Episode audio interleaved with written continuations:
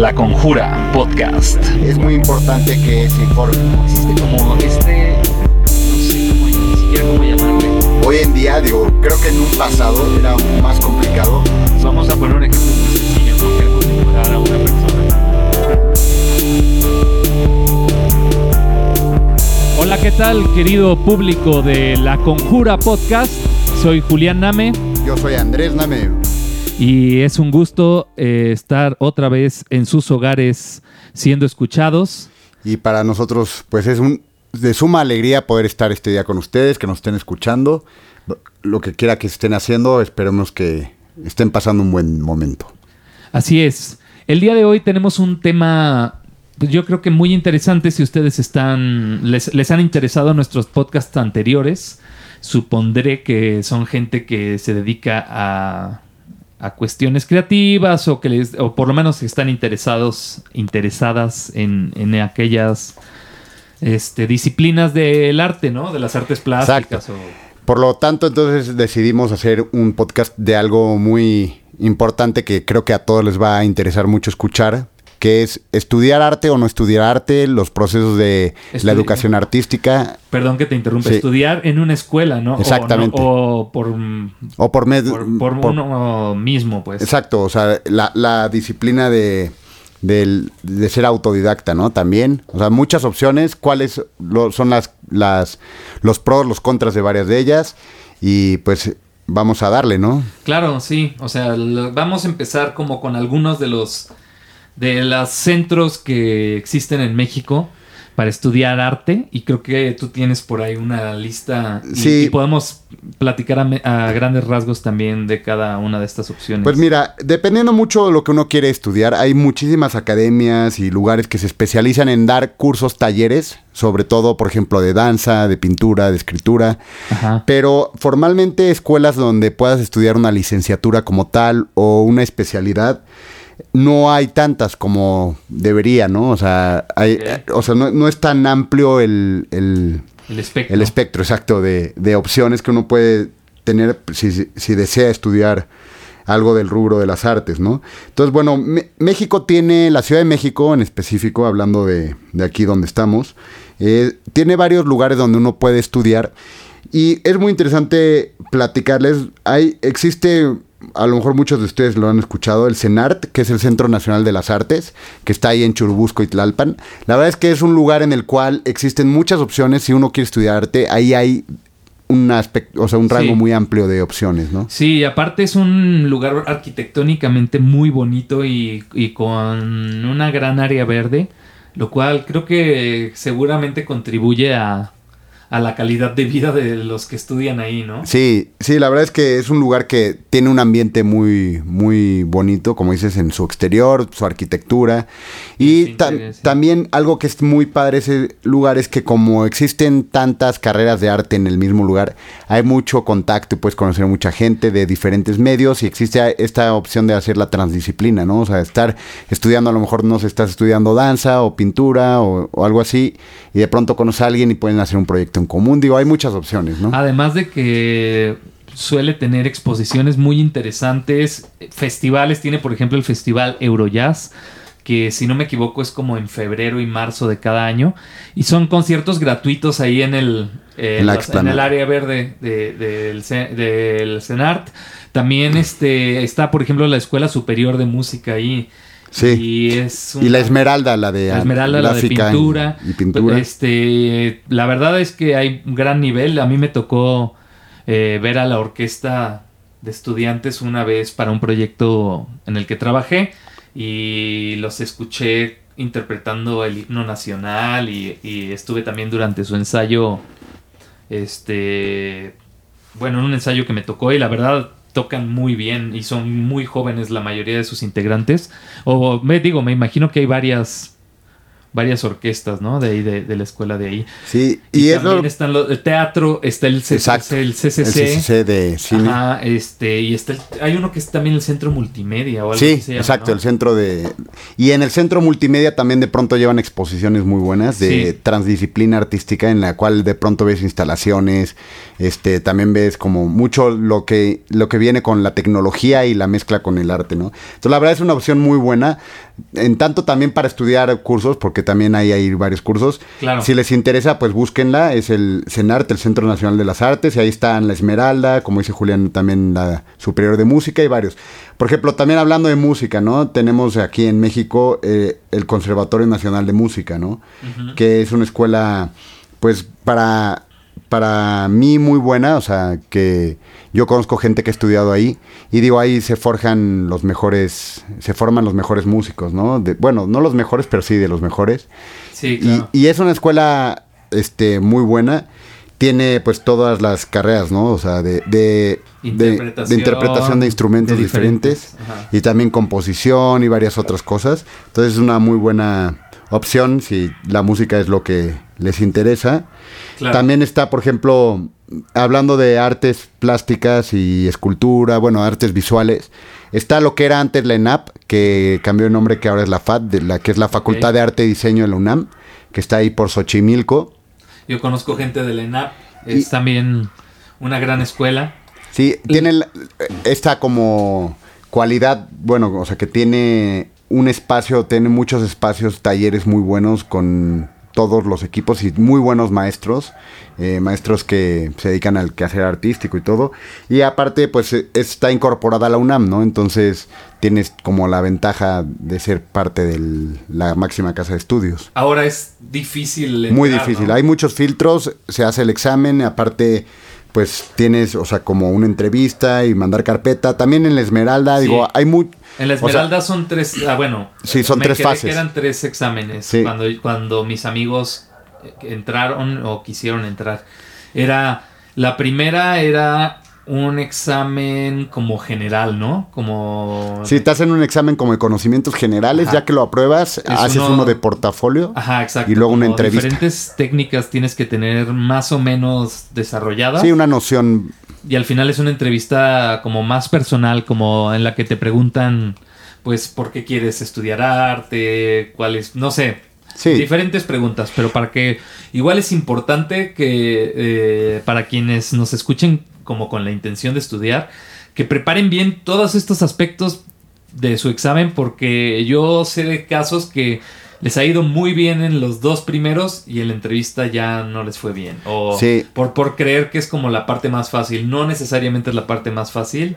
Este, hay mucha gente que quiere entrar a estas universidades, entonces como que un consejo es que tomen en serio como las tres fases del examen. Claro, y hablando, por ejemplo, eso que decías que mucha gente queda fuera y no entra, es que la demanda es muy amplia, o sea, es muy grande la demanda, y entonces la gente, obviamente, cuando pues tienes tantos estudiantes que están interesados en estudiar esa carrera, pues tienes que meter filtros grandes de selección, ¿no? Entonces ahí sí que hacen una le- selección y como decías es muy importante pues prepararse muy bien. De hecho hay muchos lugares donde puedes estudiar cursos para, Para entrar. para entrar a esas escuelas. Eh, también, por ejemplo, no sé si llegaste a escuchar lo que era la Academia de San Carlos, ¿no? Que Claro. fue la primera escuela de artes de pintura. de sí, bueno, de artes plásticas. de artes plásticas. Ahí en la Academia de San Carlos actualmente se, se dan maestrías y doctorados de, de artes plásticas, pero también hay cursos y también hay... Y ese estudiar. lugar es, es ahí sobre Río de la, creo que es Río de la Loza, ¿no? Ahí, sí. es ahí la- mismo donde era Donde era antiguamente. Perfecto. Y está, bueno, también... San Ildefonso también hay todavía escuela o Sí, la escuela de San Ildefonso. También está eh, el, la escuela esta que era el faro, el faro de Oriente. ajá que antes era un centro cultural Claro, claro. y ahora ya imparten y dan este bueno están las las carreras de artes visuales de, de oficios de varias varios talleres entonces también es un- una buena opción claro esos lugares son interesantes los los llamados faros bueno ese Sí. ya, ya no se llama así verdad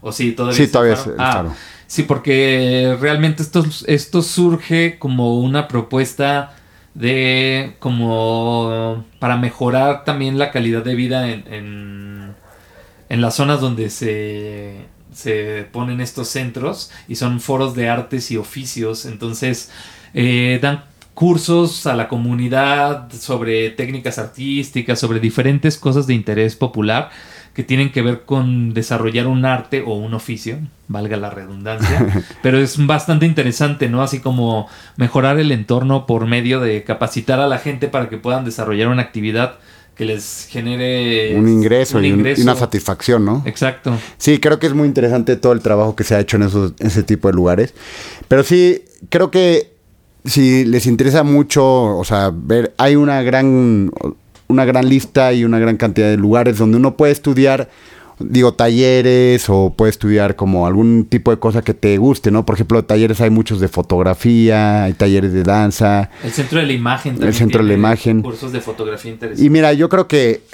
la, o sea, cuando uno está interesado en una, en una disciplina artística o en lo que sea, ¿no? Pero ahorita hablando específicamente del arte, eh, es muy importante que se informe, ¿no? O sea, nosotros digo esto que le estamos platicando, pues ustedes pueden indagar más, o sea, para no hacerlo como mucho, pero ustedes pueden tener como esa, esa opción de buscar y digo, tenemos hoy en día la ventaja, ¿no? De que en Internet uno puede encontrar mucha información al respecto.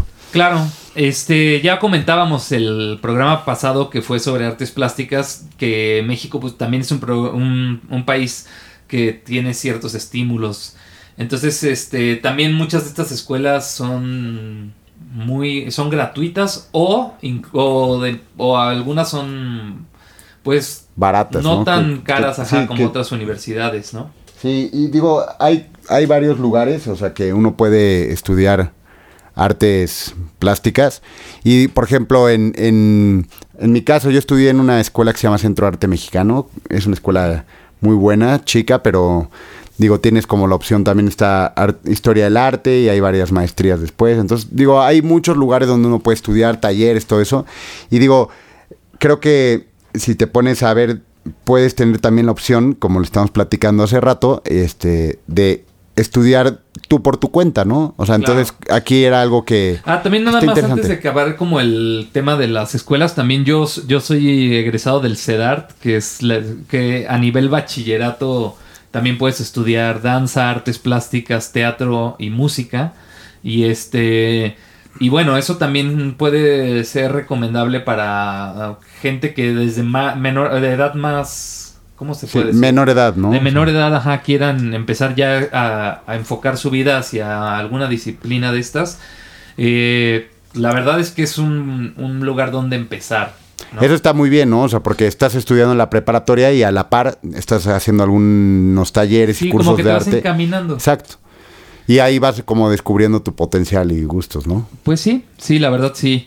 Entonces, este, vamos a, a ver, vamos a, vamos a plantearnos cuáles serían las ventajas de si estudiar una, o sea, el lado, eh, ¿cómo se dice? Autodidacta siempre es una opción, como, como mencionabas hace ratito, este, pero ¿cuáles serían las ventajas de sí ir a una escuela? Sí, exacto. ¿Cuáles son las ventajas de ir a una escuela? Mira, desde mi perspectiva, uno es que conoces maestros, que estás en contacto con gente, conoces, pues estás con compañeros, ¿no? En las clases, entonces tienes como esta cuestión de retroalimentación con ellos y de, compartir experiencias, ¿no? Eso es un gran punto la retroalimentación. Exacto. Luego, también tienes como la ventaja de que si entras a una escuela y, y, estás aprendiendo y tienes un buen maestro, eh, él te puede encaminar y te puede ir llevando y tiene a lo mejor más experiencia y el que te comparte esa experiencia va a enriquecer mucho más tu hacer, ¿no? O sea, claro. eso te va a ayudar mucho. Claro, porque muchas veces uno tiene como sus técnicas autodidactas. Claro. Cuando empieza uno, pues mm, todo lo hace como cree que debe ser, pero a veces un maestro te puede dar los mejores atajos para conseguir cosas que tal vez a ti te tarde mucho tiempo descubrir simplemente siendo autodidacta, ¿no? O por, medio empírico, ¿no? Eh, tener un maestro pues, siempre va a, enriquecer tu, tu forma de trabajar. Y, y entonces, por ejemplo, cuando tú, o sea, la- una de las ventajas de estudiar en una, en una escuela también, o sea, de estudiar arte de alguna forma eh, oficialmente como una licenciatura, también una de las ventajas es llegar a tener un título, ¿no? O sea, que, Claro. que digo, hay muchos, hay mucha como controversia en ese tema, polémica, porque hay gente que dice que no sirve de nada en cuanto a lo arte tener un título, otros que sí. Desde mi punto de vista es positivo tenerlo, una Claro. licenciatura. Yo creo que la onda está así. O sea, en ningún casi puesto como artista te van a pedir un papel. Exactamente. Pero, quién sabe en tu vida, este, tal vez algún día te acabes encaminando, por, por poner un ejemplo, ¿eh? muy vago. Tal vez estudiaste pintura, pero lo que acaba siendo tu pasión es la curaduría. Y tal vez para un puesto administrativo en un museo o algo así te pidan una licenciatura. Exacto. Y entonces siempre es positivo tenerla, claro que sí. Y también no otra- Es, no es absolutamente necesaria para trabajar en el arte, también es una verdad, pero sí te puede ayudar en muchos aspectos en tu vida. Y en otro sí. aspecto que aquí que quiero añadir a lo que estabas diciendo tú es, por ejemplo, si yo estudio y tengo una licenciatura, tengo la opción de que si me gusta algo muy específico, poder hacer una maestría en ello, ¿no? Claro. O sea, entonces me abre las puertas a tener como esa oportunidad. Eso es algo muy positivo estudiar. Claro. También otra cosa es que, pues, socialmente, ¿no? O sea, conoces mucha gente, puedes, ah, puedes Conoces a incluso... la próxima generación. Exactamente. O sea, los que van a ser tu misma generación. Y yo también creo que, yo también resaltaría eso y haces muy buenos contactos. También, por ejemplo, en el caso de la pintura o incluso o de cualquier disciplina realmente. Este, todas tus primeras presentaciones o exposiciones o pues vas a necesitar más personas que también expongan porque Exacto, es o sea, se hace colectivo, ¿no? Nadie empieza teniendo exposiciones eh, de, de él solo, ¿no? O ella sola, ¿no? Todos empezamos como en colectivas. Y aparte, eh, por ejemplo, si vas a estudiar música, eh, pues también puedes tal vez conocer otros músicos con quienes tocar, con quienes ganar dinero también.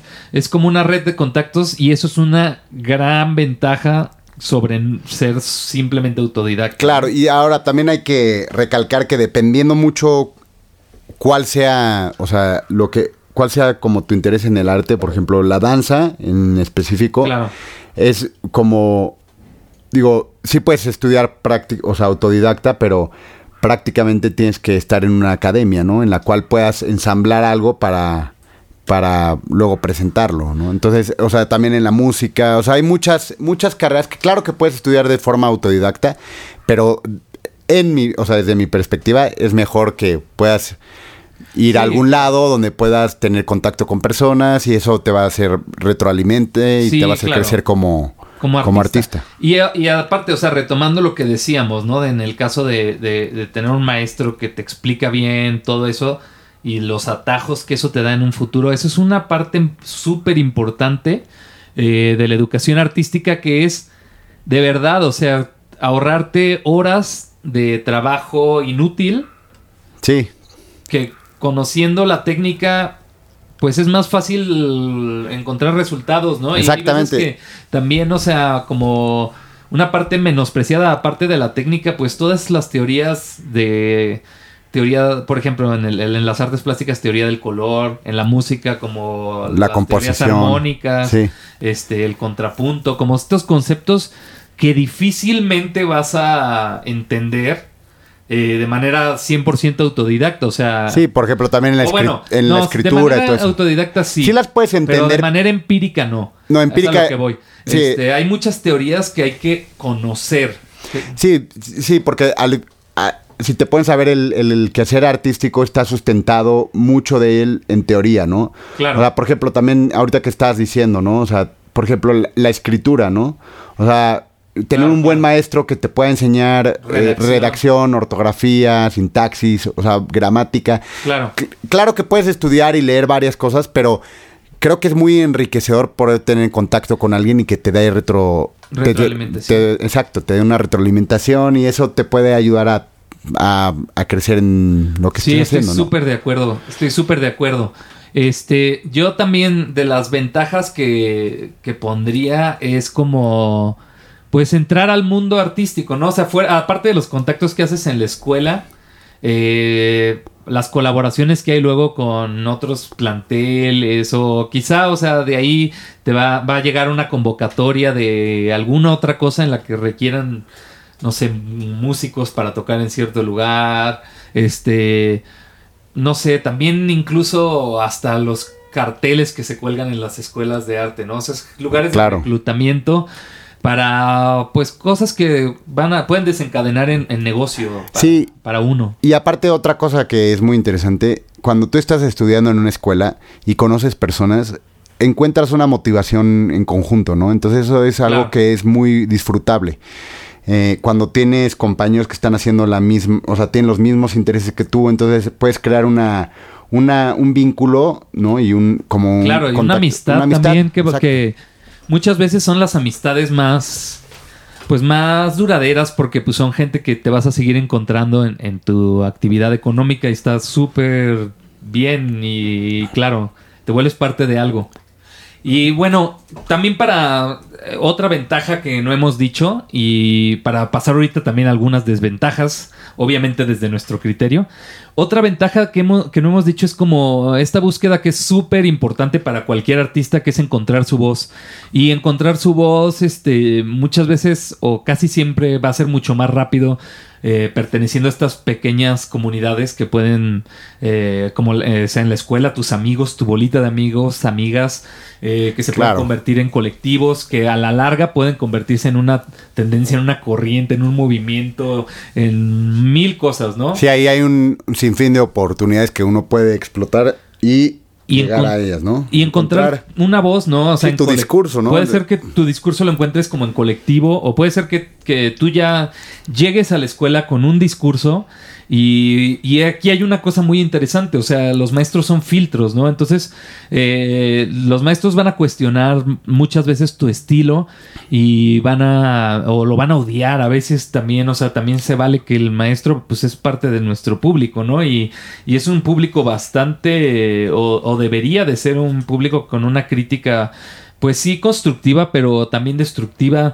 porque, porque muchas veces eh, aunque no es, o sea, nosotros somos, la mayoría de la gente que entra a estas escuelas es muy joven y entra como queriendo tener una identidad como artista. Entonces, muchas veces van a entrar ya con una idea de lo que quieren hacer, ¿no? Y es constantemente cuestionada esta idea por los maestros, por sus compañeros, así. Y por él, por uno mismo, ¿no? También. Por uno mismo también. Y entonces, justo esto del cuestionamiento o incluso de, de algo más allá del cuestionamiento como de la reprobación o de la crítica a estos postulaciones que hace el artista, eh, van a llevarlo a una de dos, ¿no? Una es este que que pueda, bueno, que cambie su discurso tal vez por uno más como bajado, porque a veces no, o sea, si mientras nosotros tengamos argumentos, o resultados para poder defender como nuestro discurso como artistas, pues es válido, ¿no? Sigue siendo válido. Mientras nosotros como que logremos demostrar, por ejemplo, que hay un público para ello, que estamos como cubriendo una necesidad cultural, tal vez. O sea, no sé, se me ocurren millones de maneras de justificar la postura eh, o, o en que podrías justificar una postura artística. Y este, si vamos a perfeccionar la postura con la que llegamos o a cambiarla, ¿no? O sea, tenemos este mecanismo solo puede ser positivo si, si le damos ese enfoque, ¿no? O sea, claro, y te digo que, como lo estás diciendo, es una gran ventaja que uno puede encontrar al entrar a estudiar algo de arte es eso, ¿no? Que el discurso se va a poder fortalecer, va a poderse hasta crear un discurso, porque muchas veces uno puede creer que tiene un discurso y no lo tiene, ¿no? Exacto, Entonces, también es muy eh, común. Yo creo que esa parte es algo muy bueno en, estudiar en una academia, en una escuela, que puedas tener un maestro que te pueda llevar para esas partes, ¿no? Claro, sí, o sea, sin lugar a dudas. Este, y bueno, vamos a pasar a algunas cosas que se nos han ocurrido que podrían ser consideradas desventajas también, obvio, como, como decíamos, es sobre nuestro criterio. Es, o sea, estas son conclusiones a las que hemos llegado nosotros, o igual y son nuestras ideas, no necesariamente ustedes se van a encontrar con esto. Claro, no tiene a lo mejor tampoco que comulgar en- con nuestro punto de vista o nuestro criterio. De hecho, como siempre, los invitamos a, a escribirnos, ¿no? Sus conclusiones acerca de lo que estamos hablando. También sugerirnos temas en- este, para otros programas. Claro, y para que haya una retroalimentación y podamos ir haciendo algo mucho mejor y Y más. encontrar nuestro discurso. Exacto. Bueno, entonces, a mí una desventaja que sí creo. eh, bueno, que se, todas estas desventajas, si las hacemos conscientes, las podemos convertir en una ventaja, ¿no? Por supuesto. Una desventaja es que eh, muchos maestros, o sea, así como hay maestros muy loables y muy y grandes maestros que aparte, o sea, dan clases por una vocación Sí, personal, una convicción, un deseo de ser parte de, de lo que generen las nuevas generaciones. Este también existen, no vamos a negar, los maestros que son maestros porque tal vez no pudieron este ejercer su la profesión que querían y lo único que les quedó este dentro de una frustración fue ser maestros, ¿no? Entonces, esos maestros también existen. No quiere decir que de esos maestros no aprendamos, porque muchas veces son muy cultos, muy tienen una técnica bastante desarrollada, pero yo una cosa que he notado es que ese tipo de maestros nos pueden llevar a cierta negatividad como estudiantes de arte, ¿no? Porque nos transmiten muchas veces esta cuestión de que no vamos a lograr eh, nuestra vivir de lo que queremos, porque pues vemos en, en una figura de autoridad o en un ejemplo de vida que es el maestro como alguien con una frustración. Sí, también, como dices, te puede, te puede transmitir como esta negatividad, ¿no? Esta frustración y, eso también puede ser negativo. Otra cosa también en cuanto a los docentes, ¿no? O sea, en la vida hay, como dices, maestros muy buenos que tienen mucha vocación, pero los que no, en- desde mi perspectiva, sí afectan en tu, en tu, en la cuestión de tu seguridad y todo eso cuando se meten como a criticar pero sin sostener algo de lo que te están diciendo y eso digo, tú lo puedes encaminar y tomar Exacto, esa fuerza como dices en algo positivo, pero sí te puede sí puede Pueden tener ser algo muy en destructivos. puede ser, eh, sí, puede tener algo en negativo eso, ¿no? También otra cosa Eso, eso hay que recordar, yo creo que hay que recordar siempre como alumnos que es la opinión del maestro. O sea, no me no quiero eh, pretender que no es importante. Es muy importante la opinión de- del maestro. También por eso uno estudia porque pues quiere mejorar y quiere tener maestros y quiere cierto grado de bueno, quiere mucha honestidad, ¿no? Pero hay que recordar que también su criterio, pues, es muy poco objetivo la mayor parte de las veces en cuanto a lo estético, porque, pues, todo va a ser como muy, muy desde su visión, ¿no? De lo que para él o para ella es valioso. Sí, y exactamente en el quehacer artístico, esa es otra desventaja que yo veo, agregando a esa, otra desventaja que tiene el estudiar en un lugar en el cual te están forjando una idea, es que tú a lo mejor traes como tu, tu inercia de crear, ¿no? O sea, si, si ya estabas haciendo algo antes que llegar a la escuela, eh, a lo mejor el maestro al, al verlo o de esto te puede opinar negativamente, ¿no? Y o te, desmotivarte. sí, desmotivarte. O también, por ejemplo, conforme va pasando el tiempo, vas estudiando en alguna de las materias y te van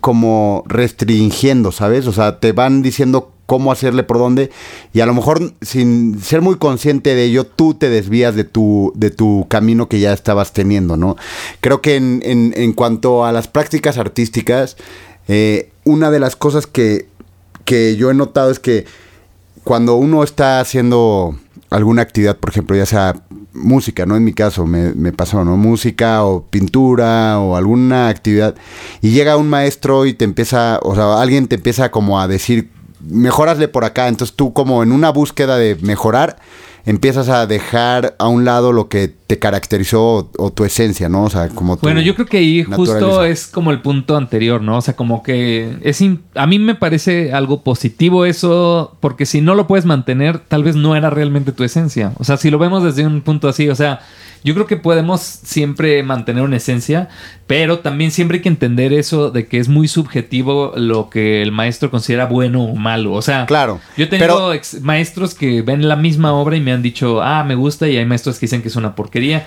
Por y supuesto. es válido, ¿no? Pero- o sea, tampoco pero sí- quiere sí- decir que uno esté en lo correcto y uno esté equivocado. Claro, y sí, sí es cierto eso, pero sí, sí te das cuenta como muchas veces uno como estudiante, digo, tienes como toda esta idea de lo que te están enseñando y estás aprendiendo y entonces también, lo, o sea, como que tus, como, no sé, tus anhelos y lo que tú estás como esperando a lo mejor muchas veces se contra...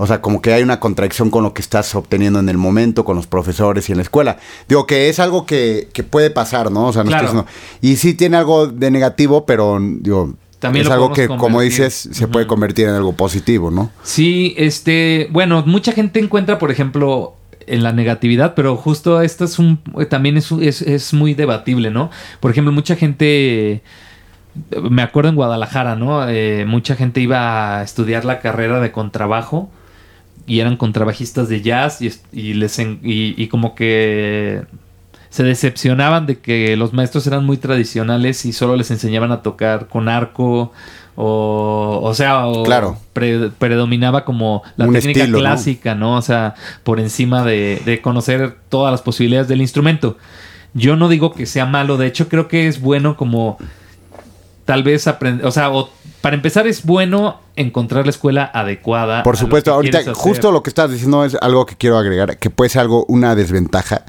que cuando tú te, o sea, cuando tú te metes a estudiar en un lugar que, que tiene un estilo, o sea, que se está caracterizado, ¿no? Un maestro, por ejemplo, digamos, en, ahorita que estás diciendo lo del contrabajo, ¿no? Pero, por ejemplo, en, en pintura, ¿no?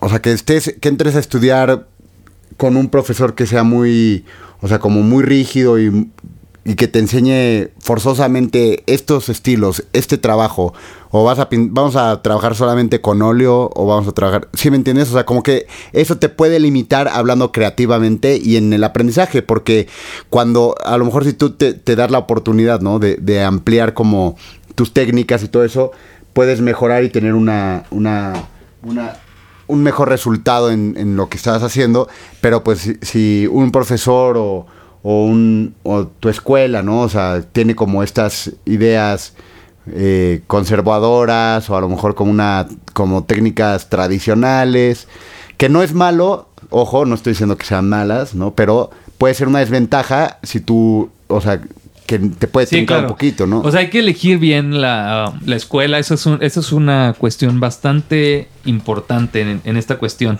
También, ¿sabes qué querría yo mencionar? Sí. Como de repente existe como este. No sé cómo, ni siquiera cómo llamarle. Esta idea de que un maestro tiene que ser súper estricto y mala onda, como tipo la película esta de... ah, es como un Whiplash. estereotipo, ¿no? El Ajá. estereotípico típico del maestro, ¿no? Que Sí, sí, que- sí, así de que el pobre güey como- este de la película esa acaba todo sangrado por practicar batería, ¿no? Y, y muchos bateristas decían, güey, o sea, o sea, bateristas muy buenos decían, nunca he sangrado, ¿no? O sea, no tiene Sí, nada totalmente. que ver como que esta idea de casi martirizarte o, o ser víctima del bullying Sí, de un ya- maestro, tampoco yo creo que, así como digo, hay, hay maestros que, que pueden ser buenísimos maestros y también pueden ser abusivos Exactamente. verbalmente o, o- Eh, en o eso, ser en eso sí, sí quiero hacer como esta aclaración que sí es una desventaja en, en cuanto, digo, no es que sea una desventaja en tanto de estudiar, pero puede ser una desventaja que te puedas topar con un maestro muy nefasto o negativo. Pero y bueno. sí puede afectarte, pero sabes que ahí le tienes En que dar la vuelta y entenderlo, así va, exacto, en todo lo que hagas siempre Exacto. va a exigir Va a existir, existir ese tipo así. de sujetos, ¿no? Que te que siempre van a verlo como el lado malo o, o van a intentar como frustrarte. A lo mejor, pues, Yo como que abogaría puedes tomar porque- todo eso, ¿no? Como Sí, algo claro. positivo y... Yo abogaría porque simplemente dejemos como de creer que esa es la mejor educación, porque a veces como que hacemos hasta películas como de, ay, el maestro que le enseñó todo este güey, y era un bully, ¿no? Y era una Sí. persona horrible con esta persona. Pero sabes una cosa que, que es cierto, o sea, a mí me pasó y pues se los platico, yo tenía una maestra que si no llegabas a las 8 en punto cerraba la puerta y ya no podías entrar, ¿no? Y yo una vez por llegar a su clase casi tuve un accidente fatal, ¿no? O sea, ¿por, ¿por qué? Porque me presioné un buen de llegar, ¿no? Y resulta que logré llegar como cinco minutos después de las ocho y todavía no llegaba ella, ¿no? Entonces para mí fue como un parteaguas de decir, órale, claro que yo entiendo que, que te, como... Sí, como que te ayudan a, la disciplina. Sí, exacto. O sea, como que te queda inculcar esa parte de disciplina y horarios y puntualidad. Pero creo que, que eso también tiene, tienes que tener como este criterio, digo, que luego podría estar bueno como un podcast, eh, platicar un poquito de, los criterios que uno puede tener para la tolerancia, pero, pues sí, pero sí, sí, creo que, que, a ella le pudo, o sea, pudo haber tenido como un poquito más de, de como empatía o sí no, y o sea tener, ser un poquito más tolerante no o sea tener como un poquito más de pero bueno o este, flexible no también o sea pero sí. eso también es un gran problema. Digo no digo no me quejo del, como dices tú, como del hecho de la disciplina, ¿sí? Pero hay maestros que son bullies. Sí. hay maestros como el de esa película que le aventaba como los platillos a la cara al güey. Y que aparte. O el, típico del este borrador, ¿no? Tenía todo este discurso de que grandes artistas solo habían sido grandes artistas cuando les habían. cuando habían recibido un golpe literalmente o de la vida, ¿no? Y esa cuestión también, o sea, ese es otro, otro de los estereotipos, como que.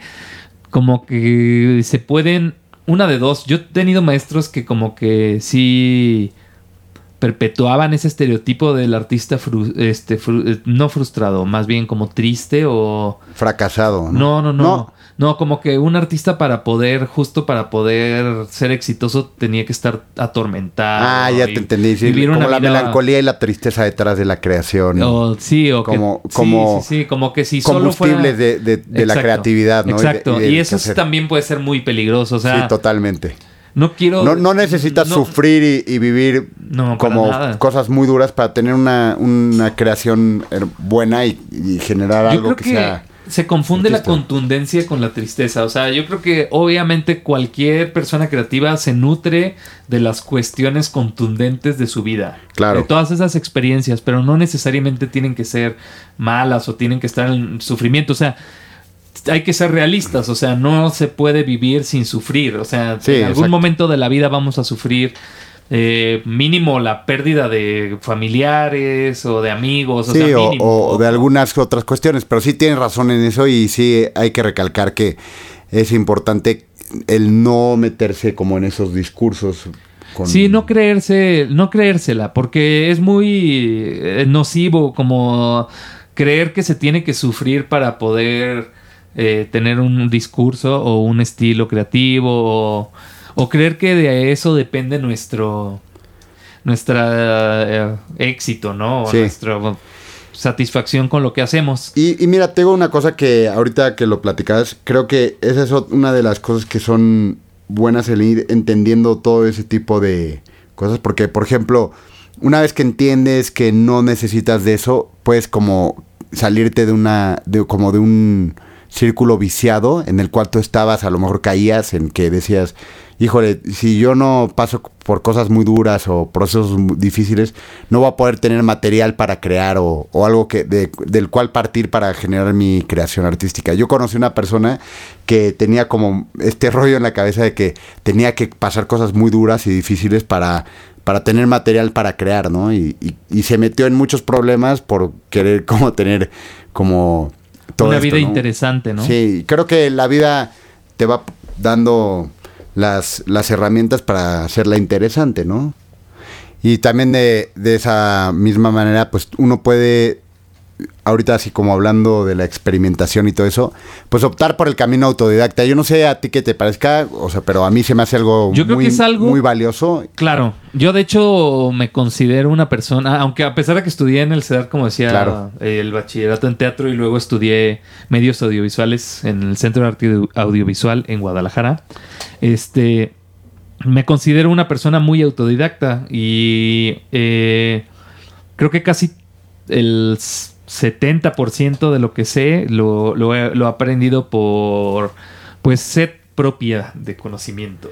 Bueno, yo creo que algo que es muy importante aquí recalcar, que cuando uno tiene la necesidad y el gusto por aprender, el método autodidacta puede funcionar muy bien, ¿no? Sí. O sea, cuando eh, uno tiene como, yo por ejemplo, que en mi caso también he sido muy autodidacta en muchos rubros, o sea, por ejemplo, yo estudié eh, artes plásticas en el Centro de Arte Mexicano y aparte de la, la, la, cuestión visual y la plástica, me encanta la música, ¿no? Entonces yo por mi parte he estudiado mucho y he aprendido mucho sobre música y me he metido mucho a ver tutoriales, información y todo como por mi propio mi propia inercia, ¿no? Por mi propio gusto y yo solo, ¿no? Sí, lo, eso es eh, también tiene obviamente sus lados sus pros y sus contras, ¿no? Exactamente, sí. Mira, yo tengo una cosa que es algo que es bien importante tanto en lo autodidacta como también estudiando en alguna academia o algo así.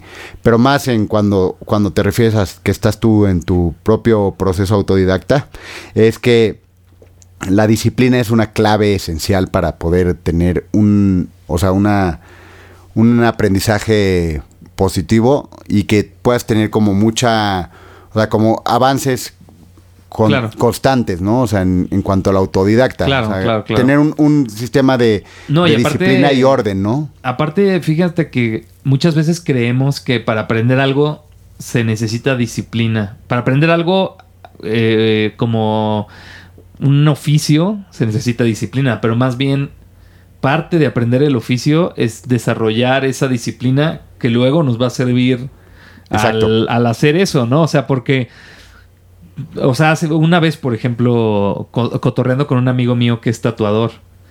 Este, le estaba diciendo, oye, para ser tatuador tienes que tener mucha paciencia, ¿no? Para ser bueno en el tatuaje. Y me dice, pues para hacer cualquier cosa bien, tienes que tener mucha paciencia. Muy buena contestación, y me encantó, sí, me encantó la respuesta.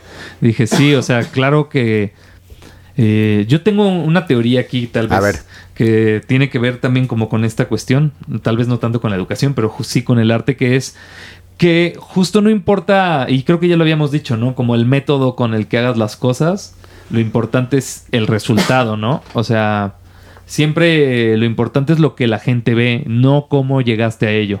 Pero sí, o sea, retomando, entre mejor preparado esté uno, más rápido vamos a llegar a esa a ese objetivo, ¿no? O sea, claro, mira, muchas veces, o sea, yo creo que una analogía de la creatividad también es como tener algo en la mente y volverlo realidad. Sí, ajá, totalmente. ¿Cómo lo aterrizas? ¿Cómo lo puedes o sea, como materializar en nuestro plano, ¿no? Y vamos a poner un ejemplo muy sencillo, ¿no? Queremos dibujar a una persona. Eh, si la dibujamos así sin ningún tipo de educación de dibujo ni nada, pues es, va a ser muy difícil que logremos como que una, un retrato realista o algo así. En cambio, si conocemos, por ejemplo, de proporciones, si sabemos cómo bocetar antes de empezar a dibujar. cómo utilizar los lápices, las este, sombras. Exacto, o sea, como que cómo plasmar esa luz. Eh, en el caso de la pintura, por ejemplo, cómo... Que, que como, o sea, por ejemplo, muchas veces tenemos una imagen en la cabeza y muchas veces esa imagen sería mejor empezar del negro y de los tonos más oscuros hacia los más claros. Por, el, por la característica de esa imagen, tal vez esa sería una opción. Que tal vez nunca se nos va a ocurrir si no sabemos que existe esa opción. O sea, vamos a empezar porque te al revés y no vamos a lograr el resultado correcto. Exacto, en el conocimiento te va a poder ayudar a, en la práctica a llevarlo a cabo, ¿no?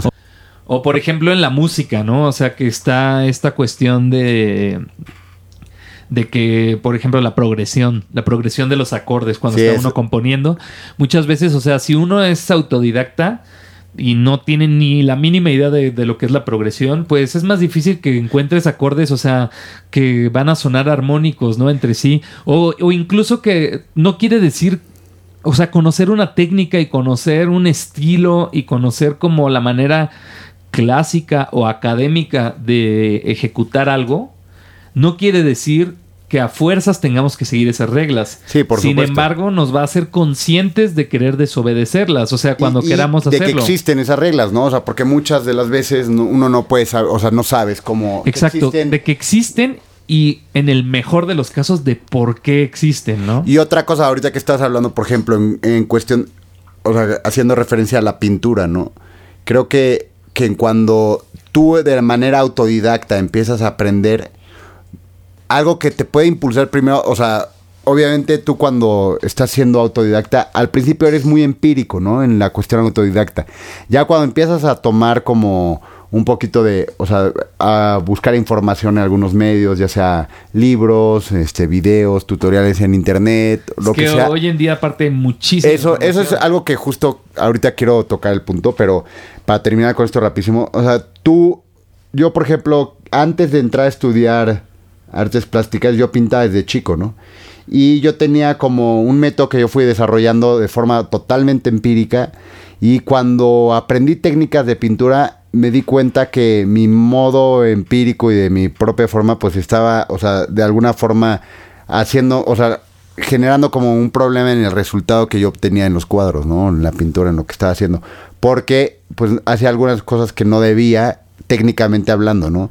Entonces, eso, al, al ir a estudiar eso, me ayudó muchísimo, ¿no? En, Claro. En cuanto a la composición.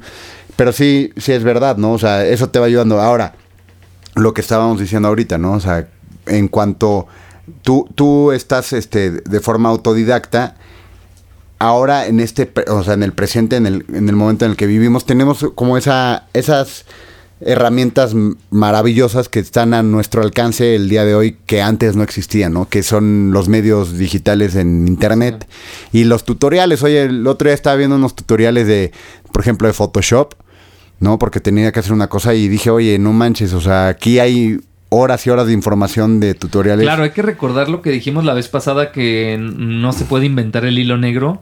Entonces aprovechemos el hecho de que también hay gente con la misma búsqueda o con búsquedas similares y una ventaja de estudiar de forma autodidacta. eh, que obviamente yo, antes que nada, quisiera también dar mi, mi punto de vista, que lo Claro. mejor es sí estudiar con maestros y también ser autodidacta. Sí, yo creo que justo ahorita le el Sí. clavo, ¿no? O sea, en, no, hay que, en no cuanto... hay que solo casarse con una de Exactamente. las dos cosas. Creo que creo que si se hace como como que obtienes de las dos cosas, se- se nutre muchísimo tu proceso, ¿no? De, de aprendizaje. Y en la cuestión de aprender, o sea, eh, cuando tú tienes un maestro, cuando tienes una persona que te está guiando, pero aparte tú tienes como todo, todo este Una interés, si tu hambre de aprender, ¿no? De, de conocer, de nuevas cosas. Eso te va a impulsar muchísimo a que tú por tu propia cuenta vayas buscando nuevos métodos, nuevas cosas, nueva información. Y eso te va a ayudar también a que avances a un paso mucho más, a- o sea, grande, a comparación de que si lo haces solamente por tu cuenta o solamente con un maestro, ¿no? O sea, Y yo en creo las que dos partes. una, una cuestión, por ejemplo, que se puede desarrollar individualmente de manera autodidacta es justo como, como enfocarte en, en exactamente lo que tú quieres hacer, ¿no? Porque Claro. la escuela, o sea, la escuela es como que te van a enseñar Las un bases, ¿no? montón de Sí. cosas, las bases de un montón de cosas para que al final tú decidas con qué te quedas, lo cual es muy bueno, es muy enriquecedor, es importante conocer las opciones que tenemos. Sin embargo, ya una vez que más o menos Sí, tenemos que ya descubriste hacia qué es, cuál es tu gusto, tu facilidad, lo que más te interesa, hacia allá desarrollarlo, ¿no? Sí, y entonces de manera autodidacta, pues sí podemos como ya así como que es- enfocarnos muy, muy, de- muy específicamente en, en nuestra inquietud de ese momento, ¿no? Sí, justo el enfocar, no sé, las cosas que están en el momento, tus inquietudes y ir descubriendo qué es lo que te apasiona, lo que te gusta. Eh, ahí ¿Cómo es se hace? cómo se hace. Justo eso es lo que te va- nos ayuda a poder enfocarnos en, en algo que ya tenemos como muy visualizado.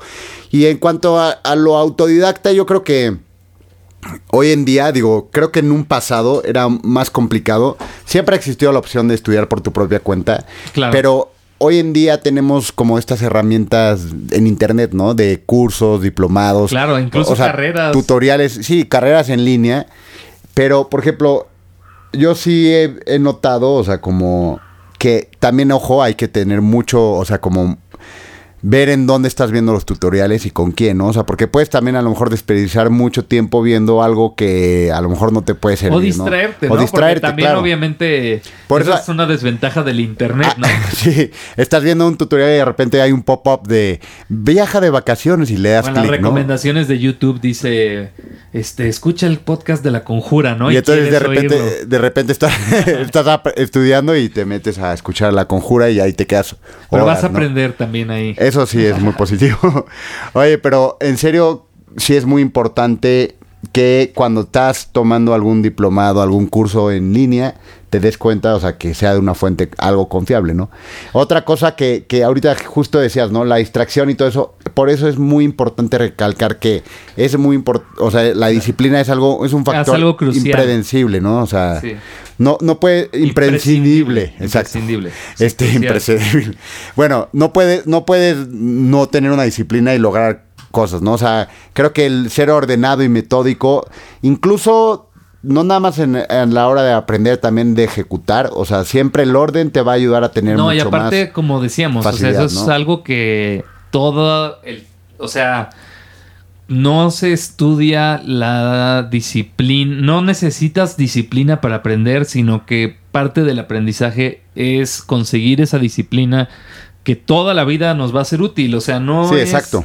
No es solo para el estudio, no es un requisito del estudio, sino es parte del aprendizaje, ¿no? Ahora, mira, yo a lo que me refiero es que si uno se pone a- de forma autodidacta a aprender, este tener Sí. horarios, tener como cuestiones Realmente hacerlo. Sí, exactamente, realmente hacerlo, porque también es algo que creo que puede pasar, ¿no? O sea, que digas, Claro, claro. oye, voy a estudiar y vo- voy a, no sé, me interesa, eh, digamos, voy a poner un ejemplo, ¿no? Aprender escalas, este, en música, ¿no? Y entonces de repente te pones así a y de repente te distraes y te vas y luego dices, sí, estoy haciendo esto y en verdad no lo estás haciendo. Entonces, la verdad es que sí tienes que hacer, o sea. Claro, sí, no, claro. Ahí sí- el- la práctica hace al maestro. Totalmente dice el, de el acuerdo. dicho y es verdad.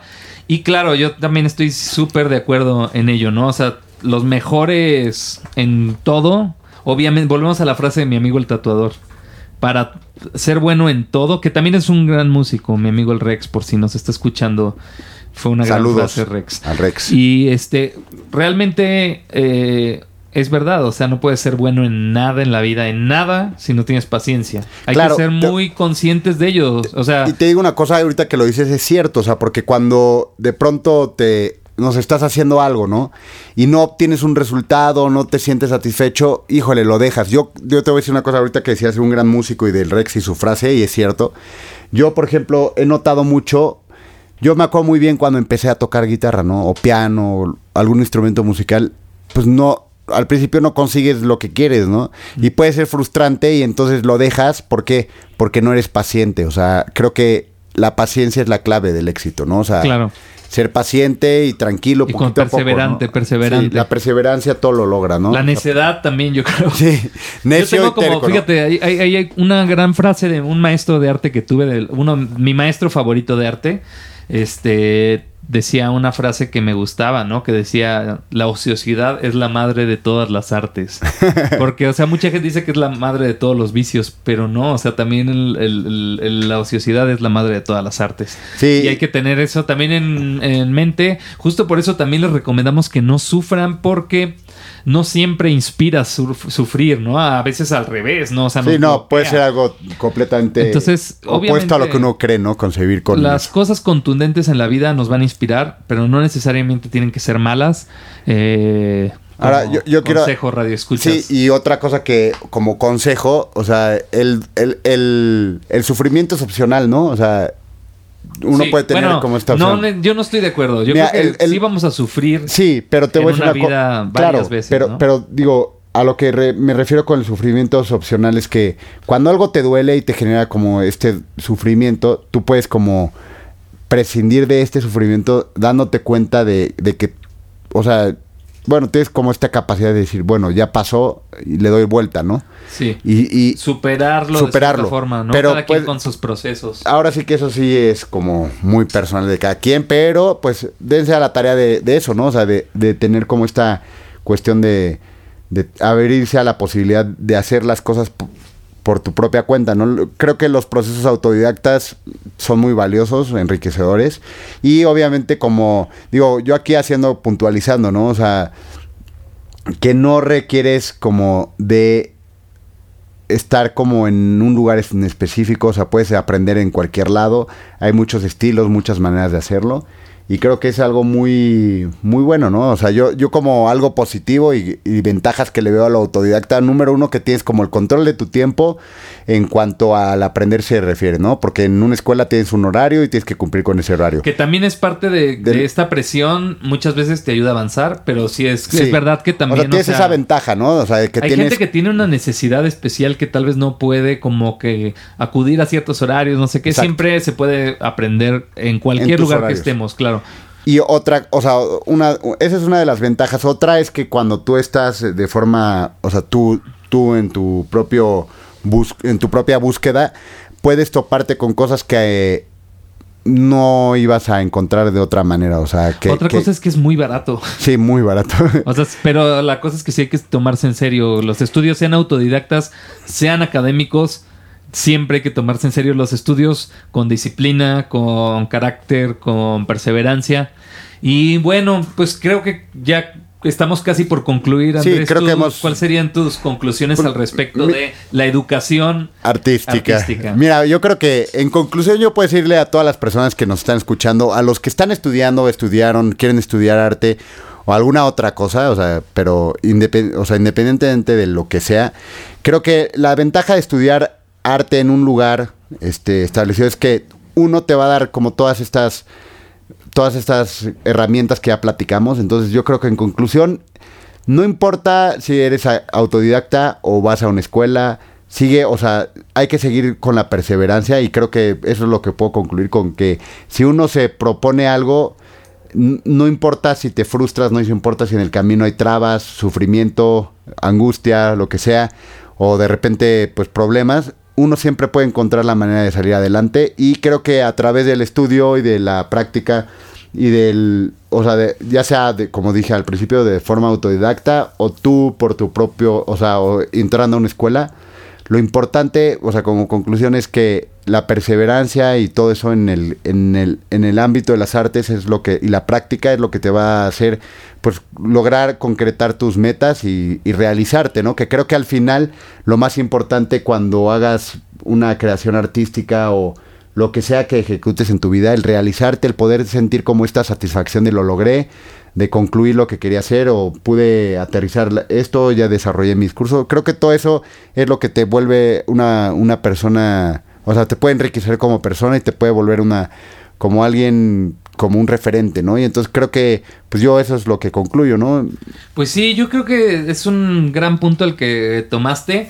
Y yo quisiera nada más como que concluir con una frase de otro maestro mío que, que me tocó en la carrera, eh, que es el, director del Centro de Arte Audiovisual, o bueno, era en ese entonces eh, Daniel Varela, el fundador del Centro de Arte Audiovisual. No sé ahorita que exactamente que, cuál sea su cargo ahí, además de ser, eh, era mi maestro de, de lenguaje audiovisual.